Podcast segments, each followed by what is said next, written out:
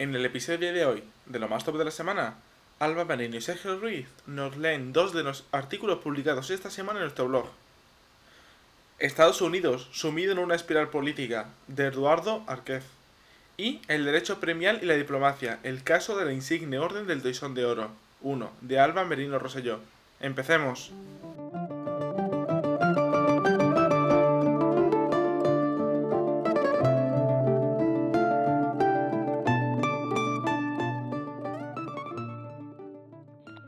Estados Unidos, sumido en una espiral política, por Eduardo Árquez. El célebre escultor canario Martín Chiniro, el escultor del viento, fue también conocido por su interpretación de la espiral. Dentro de esta obra hay ausencia de comienzo y fin, ya que mediante la escultura de sus espirales, Chirino representa las dudas existenciales y la constante búsqueda de la, de la identidad, inherente a la humanidad. En esta espiral de Chirino se encuentra en este momento la política estadounidense, aunque también ante la oportunidad de buscar soluciones tras las elecciones del próximo 3 de noviembre. Estos comicios se presentan como una evaluación popular ante una crisis social, económica y sanitaria sin precedentes desde 1945, y se reafirman por ello como un ejercicio fundamental de defensa identitaria. Días antes de una de las citas más esperadas a nivel internacional y unas semanas antes de conocer el resultado de las elecciones estadounidenses, consideradas por muchos las más importantes de las últimas décadas, Elliot Morris pronostica en The Economist un 94% de probabilidades para Joe Biden, candidato demócrata, de obtener la mayoría en el colegio electoral, más de un 99% de ganar el voto electoral. Los politólogos Norm Einstein y Thomas Math analizaban la polarización asimétrica de ambos partidos en Estados Unidos. ¿Está Joe Biden capacitado para combatir esa radicalización? ¿Es el ex vicepresidente del gobierno de Obama una opción verdaderamente moderada para el futuro político estadounidense? La polarización del panorama político estadounidense. El establishment republicano fue en un principio reticente a la llegada del multimillonario Trump, pero en la Convención Republicana de Cleveland en 2016, este se convirtió en el candidato electoral definitivo tras derrotar a Ted Cruz. Tras haber navegado en la agua del conservadurismo y de las posesiones moderadas del partido en 2008 y 2012, respectivamente, a través de las candidaturas de John McCain y Mitt Romney, quien recientemente ha afirmado que no ha votado por Trump en estas elecciones, el partido de Abraham Lincoln ha confirmado durante los últimos cuatro años un proceso de mutación ya analizado por figuras como Paul Pearson. Pearson destaca como la formación republicana ha abandonado el conservadurismo para acercarse a posturas iliberales, negando procesos como el cambio climático y atacando las bases democráticas. Por tanto, el primer reto al que se enfrenta un hipotético gobierno demócrata es el de volver a la senda del liberalismo internacionalista que tradicionalmente ha aplicado la política estadounidense durante la segunda mitad del siglo XX y que se sentó como definitivo tras la victoria en la Guerra Fría y la declaración por, la, administración de George Bush de un nuevo orden mundial.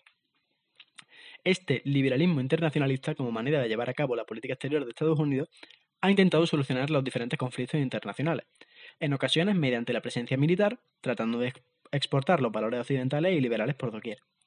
Es esta la política de poder a la que se referiría Hillary Clinton en la campaña de 2016, en la que hubiera continuado ejecutando de haberse hecho efectivo su mandato, y como era de esperar, no ha puesto en marcha la administración Trump, como mostró al abandonar definitiva el territorio de Siria. Desde el punto de vista de su política internacional, el reto para la hipotética presidencia de Biden sería mayúsculo. Como argumenta Michael Beckley en Foreign Affairs, Trump podría haber comenzado un camino que es inevitable y que cuenta con el apoyo de gran parte de la población.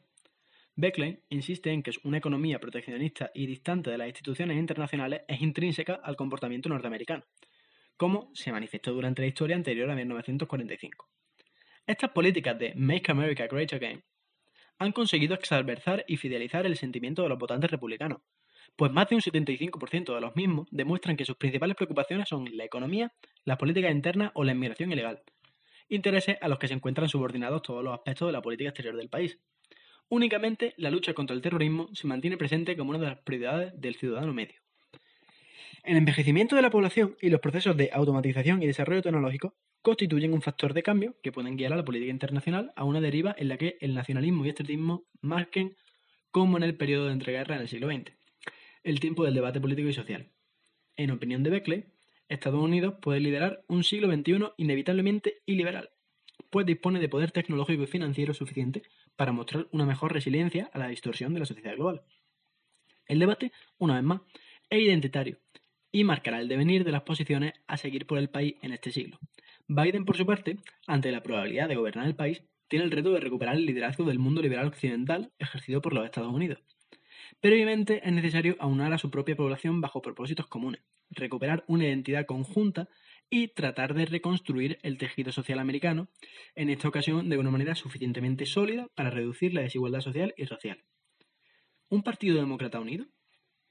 En los caucus de Iowa, primer estado en el que se celebran las elecciones primarias del Partido Demócrata en Estados Unidos, la figura de Biden comenzaba denotando una falta de convicción por parte del electorado demócrata. Sin embargo, de manera progresiva y como asevera Fidel Sendagorta, ex embajador de España en la OTAN, el candidato ha conseguido reunir las posturas más radicales y moderadas del partido. Los primeros, los radicales, representados por la senadora Alexandria Ocasio Cortez y el candidato a las primarias demócratas, Bernie Sanders, han terminado por ratificar su endorsement sobre la candidatura de Biden, habida cuenta de la importancia que su victoria otorgaría al Partido Verde, al Pacto Verde y la lucha contra las consecuencias del cambio climático en su programa. Los más moderados, por su parte, se inclinan por una postura demócrata similar a la que en 2008 y 2012 los llevó a alcanzar la Casa Blanca, con Joe como vicepresidente, abandonando la utopía y el idealismo. Esta postura sería, en opinión de Sendagorta, más efectiva a la hora de aspirar al gobierno de las instituciones. Para recuperar la posición en el internacionalismo liberal, Biden ha comenzado por desarrollar dos de los principales pilares de su programa.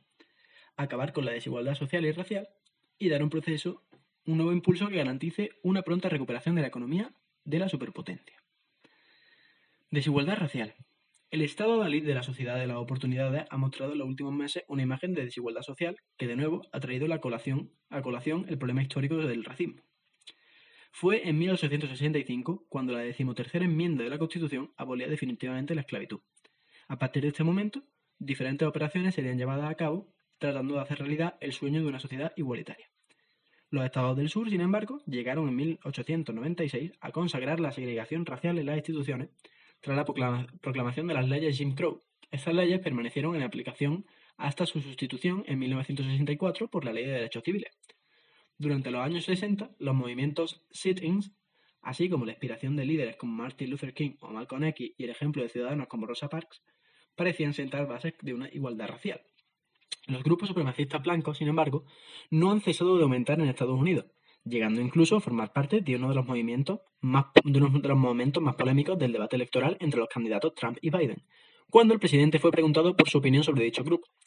Tras una primera respuesta polémica en el mismo debate, Trump accedió a condenar su actuación. Sin embargo, la muerte de George Floyd a manos de un policía estadounidense en mayo de este año demuestra que el sueño de Martin Luther King aún está lejos de cumplirse. Como consecuencia del asesinato, se desató una oleada de propuestas populares y pacíficas repartidas por los estados del país, reclamando la igualdad real y recriminando una realidad que demuestra mm, que la igualdad formal de las leyes aún no se ha materializado. Recordemos que esta igualdad formal y material es básica en la constitución de todos los estados sociales y democráticos de derecho, como podemos observar en el artículo 14 de la Constitución española, por ejemplo. Este hecho no se produce solamente desde la perspectiva penitenciaria, el endurecimiento de las sentencias aprobadas por la admisión Clinton en 1994 potenció esta desigualdad, que demuestra que la tasa de encarcelamiento es seis veces superior para negros que para blancos, sino también desde una perspectiva patrimonial y social.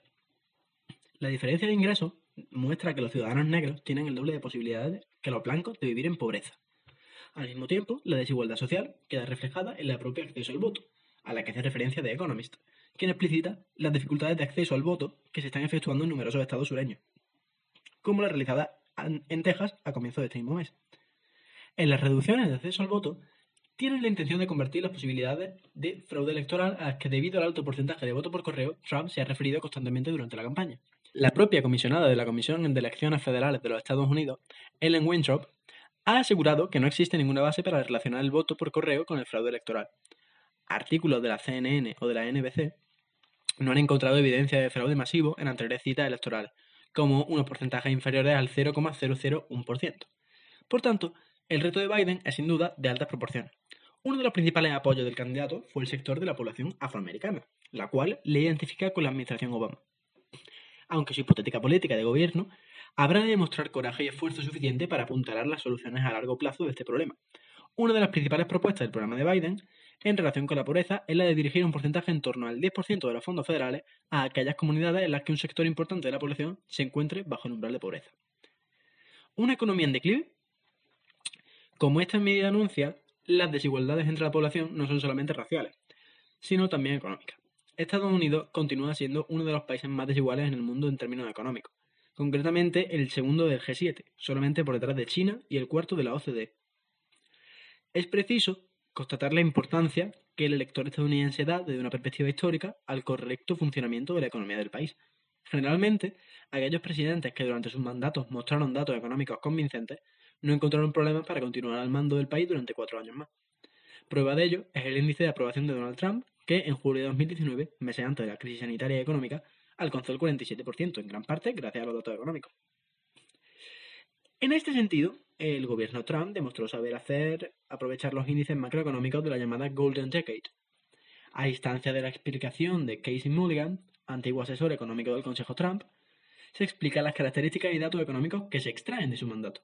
The Economist afirma esta misma semana que entre 2017 y 2019 la economía americana se comportó incluso mejor de lo esperado en términos más generales. Los datos oficiales muestran cómo el Producto Interior Bruto creció más, eh, en esos tres años que en ningún otro momento eh, del gobierno de Obama.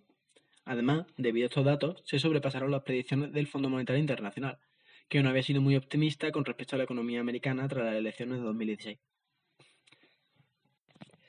Estos datos que acompañan al gobierno de Trump durante sus primeros años de mandato contrastan con la situación vivida tras la pandemia y la crisis sanitaria provocada por la COVID-19. En su análisis, el Banco Mundial predijo un retroceso del 5,2% de la economía global, un porcentaje lo suficientemente elevado para afirmar que nos encontramos en una crisis económica de dimensiones globales. En esta línea, profesores como Carmen y Vincent Reinhardt aseveraban que la economía mundial no podría volver a ser nunca igual.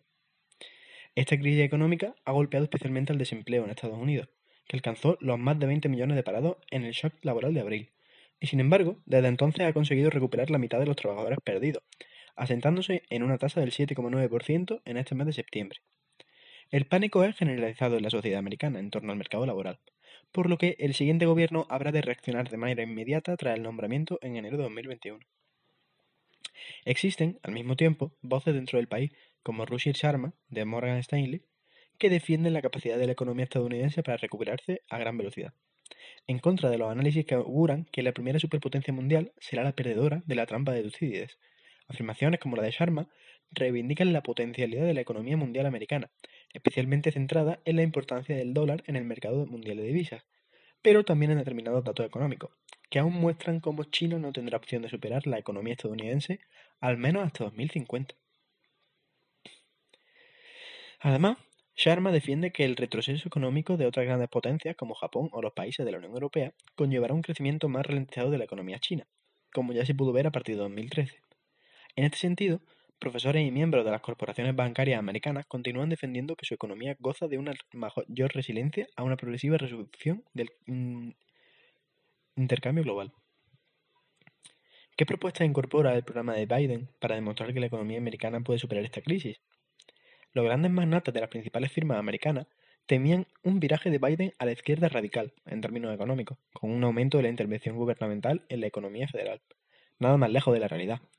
Las medidas económicas propuestas por el candidato muestran una tendencia continuista con las últimas propuestas del partido, sin llegar a acercarse a las soluciones, temidas por las grandes empresas, de Bernie Sanders. Estas propuestas se centran principalmente en una gran recuperación económica, que tendrá, no obstante, que superar la burocracia institucional del sistema político estadounidense, con el objetivo de estimular la actividad económica nacional. Este paquete iría especialmente destinado a las ayudas para el desempleo provocados por el impacto de la pandemia y especialmente a los préstamos para las pequeñas empresas y negocios, el sector más afectado del país.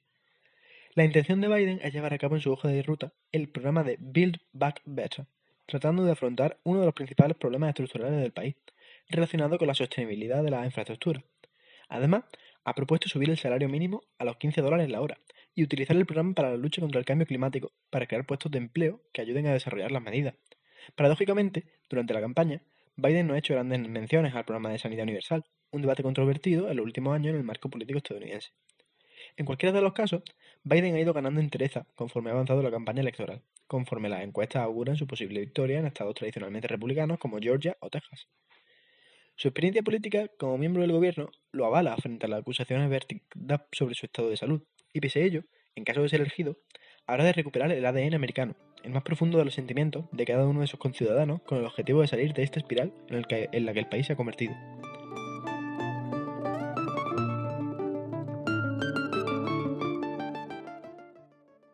Hola, mi nombre es Alba Merino, colaboradora de Relacionati.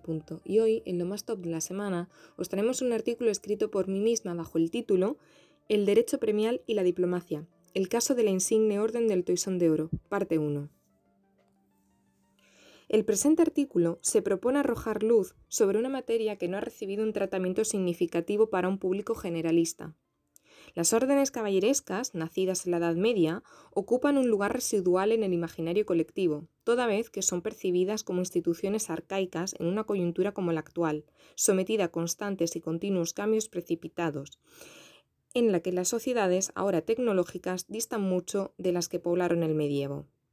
Sin embargo, una comunidad como la europea, revestida de reminiscencias históricas intrincadas en los albores de la historia, no puede ni debe obviar sus raíces, pues son aquellas las que forjan su identidad, guiando su orientación futura. Es por ello que situaremos a la Real Orden del Toisón de Oro como eje central de estas líneas, por gozar de singular importancia y exclusividad a nivel nacional e internacional, destacando sobre las demás órdenes tardomedievales. Asistiremos, pues, al nacimiento y razón de ser de las órdenes de caballería, indagando sobre sus orígenes y cómo éstas han contribuido y contribuyen a erigir una identidad europea, toda vez que se presentan como un instrumento más para el tejido de las relaciones internacionales. Destacaremos la del Toisón de Oro, que, siendo la orden española de mayor raigambre en la política y cultura internacionales, ha servido para el ejercicio y desarrollo de la diplomacia de España a través de los distintos personajes que han ocupado la jefatura de Estado. La primera de las partes en que se divide el análisis se centrará en la conceptualización del derecho premial, atendiendo a sus fundamentos constitucionales, características y a las categorías que lo componen. Como apoyo a las sucesivas exposiciones que se verterán a lo largo de estas líneas, se analiza el caso de la Real Orden de Carlos III, como paso previo y necesario al estudio del caso de la Orden del Toisón de Oro. El derecho premial. Como paso previo para la aprehensión de las órdenes de caballería y su importancia en pleno siglo XXI, es necesario incidir, si no en el único, en uno de los ámbitos más escasamente explorados del derecho, el derecho premial, que forma parte del derecho administrativo, representa una realidad pobremente conocida por el gran público, sea o no lego en derecho, y ello porque la normativa premial aparece como un conjunto atomizado y disperso, carente de coherencia interna y de normas informadoras de la reglamentación de los honores. Así, para facilitar su comprensión, el derecho premial puede definirse por contraposición al penal, siendo éste la rama del derecho con la que se castigan acciones y u omisiones, imponiéndose un régimen sancionador y disciplinario de obligado cumplimiento. Por su parte, con el derecho premial se reconocen las buenas acciones ciudadanas, concediéndose honores y distinciones. Y mientras que el cuerpo normativo penal se nutre y se construye a partir de las disposiciones constitucionales de los artículos 25.1 de la Constitución, principio de legalidad, y 81 de la Constitución, reserva de ley orgánica para materias que atañan a los derechos fundamentales, el sistema premial español encuentra en nuestra ley fundamental tanto la causa de su fragmentación como su fundamento básico y último. Respectivamente, se trata de los artículos 149 y 62, apartado F de la Constitución.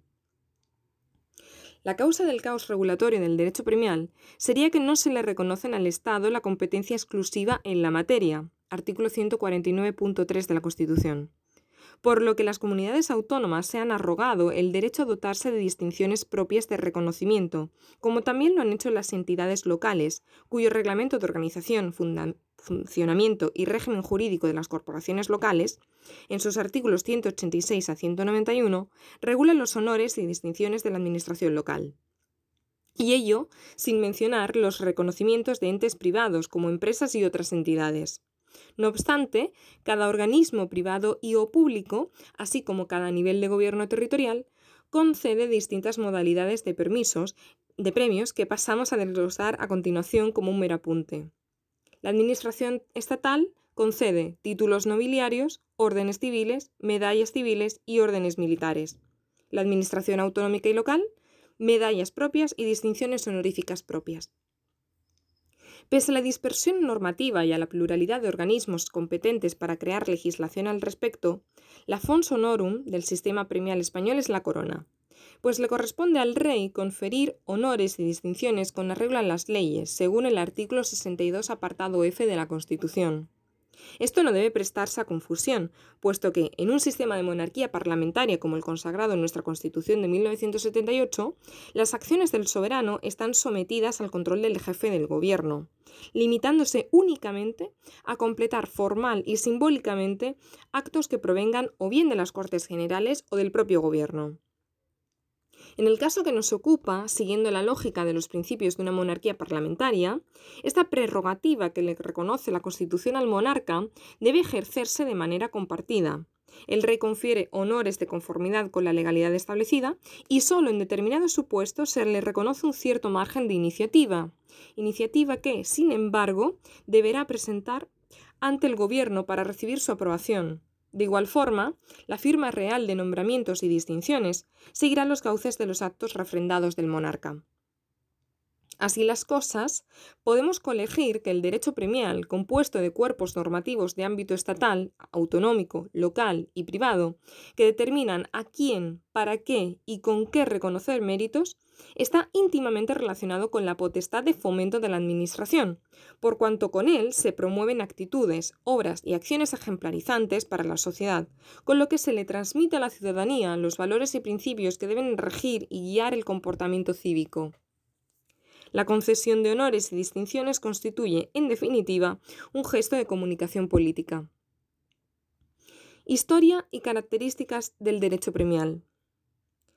Si bien en el presente es el monarca quien tiene la autoridad para conceder títulos y condecoraciones, la existencia de esta rama del derecho no parece adscrita a ninguna forma determinada de Estado, sino que es intrínseca a la propia naturaleza humana y por ende a las sucesivas civilizaciones. El hecho objetivo de que regímenes de las más altas, de las más diversas tipologías, en diferentes periodos, conformaran y configuraran su propio derecho premial puede explicarse incluso atendiendo a cuestiones psicológicas, por cuanto se está erigiendo un incentivo, una motivación, del que la sociedad como colectivo se sirve para inducir determinados comportamientos de los individuos que la conforman. Con el correspondiente reconocimiento se colma además una de las necesidades más elementales del ser humano, la autoestima, pues lleva implícita la captación de atención y la consecución de un determinado estatus que construye y ensalza la reputación del sujeto. De esta forma, se explica que monarquías y repúblicas a lo largo y ancho del mundo hayan creado y renovado distinciones, debiéndose destacar el caso de los modelos políticos más igualitarios como los comunistas, que también disponen de su respectivo código de buenas acciones merecedoras de alabanza. Habiendo dejado patentes los preceptos básicos y últimos del derecho premial y sorteando más circunloquios, se procede a sintetizar sus características enumerándolas como sigue. Los premios recibidos reciben la consideración de honores, por cuanto se excluye la dotación económica como incentivo. Cualquier ciudadano, con independencia de su origen, sexo, raza o religión, tiene la posibilidad de ser galardonado. Son susceptibles de ser reconocidos méritos o aportaciones al Estado, a la sociedad o a la ciencia, servicios extraordinarios prestados a lo largo de una trayectoria al Estado y o a la sociedad, y circunstancias, entendiéndose por tales las meramente personales. Es esta figura la que contribuye a urdir las relaciones internacionales, puesto que existen condecoraciones, reconocimientos que únicamente se otorgan por cuestiones de cortesía y refuerzo de las alianzas entre Estados. Y el honor concedido es personal y perdurable, su transmisibilidad dependerá de si se trata de la concesión o no de títulos nobiliarios, ya que son estos la única categoría del derecho premial asociada al linaje. El sistema premial español. Como último apunte de este preludio conducente a perfilar sucintamente al derecho premial, y con el propósito de resaltar la importancia de la Orden del Toisón de Oro, debemos presentar algunos de los subconjuntos normativos que integran el sistema premial español, a saber, 1. Órdenes y condecoraciones civiles y recompensas militares, 2. Títulos nobiliarios y 3. Corporaciones nobiliarias. Se hace preciso establecer una serie de apreciaciones referentes a la confusión que suele producirse en el seno del primer grupo. Por un lado, Las simples condecoraciones suponen el recibimiento de una insignia por parte de una autoridad política a partir de un mérito que se viene a reconocer, como la medalla al mérito en la investigación y en la educación universitaria. Por otro, las órdenes de mérito, ya sean civiles o militares, suponen reconocimientos, a través de la imposición de una insignia o condecoración, que lleva parejo el ingreso de una, en una confraternidad, que presenta una estructura, unos principios de conducta y un ceremonial propios que se remontan a centurias pasadas. Para ejemplificar e ilustrar nuestra explicación acerca de las órdenes de mérito, por contraposición a las simples condecoraciones, nos serviremos de la Real Orden de Carlos III, que data de 1771 y es la primera abierta a los entonces llamados oficios difamantes, sin necesidad de proceder a realizar pruebas de nobleza. Se crea con el objetivo de reconocer méritos y servicios a la corona y a España prestados por cualquier individuo o por cortesía y reciprocidad a altos dignatarios de otros estados. Como la segunda orden más importante del Reino de España, tras la del Toisón, el Real Decreto 1051-2002 establece que serán premiados con el ingreso a esta orden los que hayan realizado servicios inminentes y extraordinarios a la nación, aunque lo cierto es que suele aparecer muy enfocada a premiar actividades desarrolladas en el marco de la alta política y la acción exterior. Asimismo, prevé que el gran maestre es el rey de España y el gran canciller el presidente del gobierno. Es precisamente aquí donde apreciamos dos de los órganos de gobierno de la Orden, que vienen a anunciar que ésta presenta una determinada organización, aspecto ausente en las simples condecoraciones. Asimismo, otro elemento distintivo, siguiendo el modelo de otras órdenes, la de Carlos III cuentan con distintos grados, cinco en el caso que nos ocupa, a los que les corresponden distintas insignias que en el caso del máximo grado se vista acompañada de una banda con los colores identificativos de la orden, como lo son el celeste y el blanco en esta que venimos describiendo. La concesión de cada uno de los grados está reservado a determinadas personalidades, de tal manera que el collar le es otorgado a miembros de familias reales, así como a jefes de Estado y de Gobierno. La concesión de la categoría de Gran Cruz está reservada a los que, habiendo prestado servicios relevantes a España y o a la corona, hubiesen ocupado los cargos de presidente del Congreso de los Diputados, presidente del Senado, presidente del Tribunal Constitucional, presidente del Consejo General del Poder Judicial y del Tribunal Supremo, ministros y altas autoridades del Estado. La encomienda de número puede serle concedida a ciudadanos que contaran con la encomienda y la hubieran ostentado durante un periodo de tres años. Y la encomienda está previsto para aquellos que, contando con el grado de cruz, hubieran disfrutado de este durante tres años de antigüedad. Y por último, la cruz es el grado más bajo, aquel con el que con carácter general se ingresa en la orden. Por supuesto, tal como dispone el artículo 5 del Real Decreto que hemos mencionado, en su apartado 7, el rey, a propuesta del presidente del Gobierno, siempre que existan situaciones excepcionales, podrá eximir del cumplimiento de esta condición.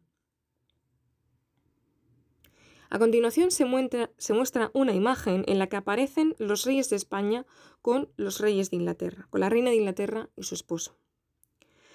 Con esta imagen pretendemos realizar un breve inciso que refuerce nuestra exposición y el lector pueda aprender el uso de las órdenes y de sus insignias y cómo éstas, como elementos protocolarios que son y por ende instrumentos efectivos de comunicación política, favorecen a la diplomacia y política exterior de los estados y lo hacen precisamente de la mano de la institución que, por aglutinar la identificación con el propio Estado, sirviéndole desde la más alta y absoluta neutralidad política, constituye la máxima representación de España. A la izquierda de la imagen, tomada durante la cena de gala en la primera visita de Estado de los actuales reyes a Inglaterra, vemos como tanto el duque de Edimburgo como la reina Leticia llevan, como una pieza más de su atuendo de gala, la banda de la Orden de Carlos III, colocada sobre el hombro derecho y descansando sobre la cadera izquierda, según el modo en que deben ser llevadas las bandas en España. El marido de Isabel II fue condecorado en 1986 con la Gran Cruz de la Orden de Carlos III y la reina Leticia en 2004, siendo aún princesa de Asturias. El rey Felipe VI, eh, bajo la chaqueta del frac, muestra una banda azul sobre el hombro que cae hacia la cadera derecha. Esta, así colocada atendiendo a las reglas del protocolo inglés, representa la orden más importante y prestigiosa de la monarquía británica, y que no es otra que la muy noble Orden de la Jarretera, concedida a nuestro rey en 2017.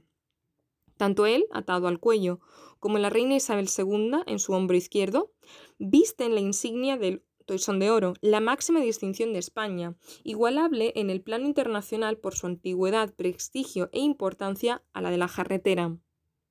El protocolo ordena que, en acontecimientos tan solemnes como el que retrata la imagen, los mandatarios invitados luzcan, si cuentan con ella, la máxima condecoración del país anfitrión, y que los de éste, a su vez, luzcan las de los monarcas invitados.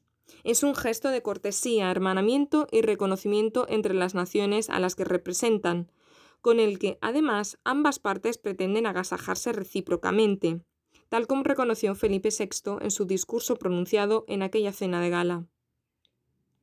Así las cosas, las órdenes civiles que perviven en la actualidad en España son trece, entre las que, ordenadas según criterios de antigüedad e importancia, destacaremos, a conveniencia del tema de nuestra exposición, las siguientes. 1. La insigne Orden del Toisón de Oro, a la que dedicaremos el grueso de nuestro análisis. 2 la Real y Distinguida Orden de Carlos III, a la que ya hemos hecho referencia. 3. La Real Orden de Isabel la Católica, que fundada en 1815 y dependiente en la actualidad del Ministro de Asuntos Exteriores, premia comportamientos extraordinarios de carácter civil, acometidos por españoles y extranjeros, que redunden en beneficio de la nación o que favorezcan las relaciones internacionales. 4. La Orden Civil de Alfonso X, de 1902, consagrada a reconocer contribuciones a la educación, ciencia, cultura, docencia e investigación, y Orden del Mérito Civil, creada por Alfonso XIII en 1926 para homenajear a miembros de algunas de las administraciones públicas o personas ajenas a ellas, nacionales o no, que hayan prestado servicios relevantes al Estado. También dependen del Ministerio de Asuntos Exteriores. Pese a alejarse del interés y materia que nos ocupa, no quisiéramos dejar de resaltar aquí, en una coyuntura de pandemia, la Orden Civil de Sanidad, constituida en 1943 a partir de la extinción de la Orden Civil de Beneficencia y de la Gran Cruz de Epidemias. Esta última es la que se estableció bajo el nombre por la que se le conoce en la actualidad y que, bajo la Cancillería del Ministerio de Sanidad, laurea aquellas acciones de carácter sanitario o asistencial llevadas a cabo en contextos de pandemia por españoles o extranjeros. Las tres primeras que han sido citadas nacen, por tanto, en el antiguo régimen, entendiéndose por tal el periodo comprendido entre los siglos de la Edad Media y el año de 1812, momento en el que en nuestro país se promulgó el primer texto constitucional. Sin embargo, todas ellas que perviven en nuestros días beben de las raíces de la tradición medieval, por la que surgen corporaciones caballerescas a partir del llamamiento del Papa Urbano a los reinos cristianos para recuperar Jerusalén. Estamos en presencia, pues, de los años de las cruzadas, una época de castillos, reyes y de monjes guerreros que marcaron la historia de Europa, por cuanto representan el auge de una serie de principios que, aun nutriéndose la fe cristiana, han venido a definir la actual cultura europea. En efecto, el más elemental de los componentes definitorios de la identidad europea cristalizado en el seno de la actual Unión Europea en el artículo 2 del TUE, consagra y establece un cuerpo de valores morales con base en ese código ético que inspira y guía el funcionamiento de las órdenes de caballería desde su aparición hasta nuestros días. Es en este punto donde nos adentraremos en los orígenes de las órdenes de mérito, que se encuentran en las corporaciones nobiliarias u órdenes caballerescas de la Edad Media. Esta aproximación posibilitará la comprensión de su tránsito como asociaciones nacidas con carácter religioso y militar a órdenes de mérito civil, reconociendo honores laicos y convertidas, como ya hemos esbozado, en un instrumento más de la diplomacia internacional. Muchas gracias por escuchar este artículo. Soy Alba Merino y eh, muchas gracias.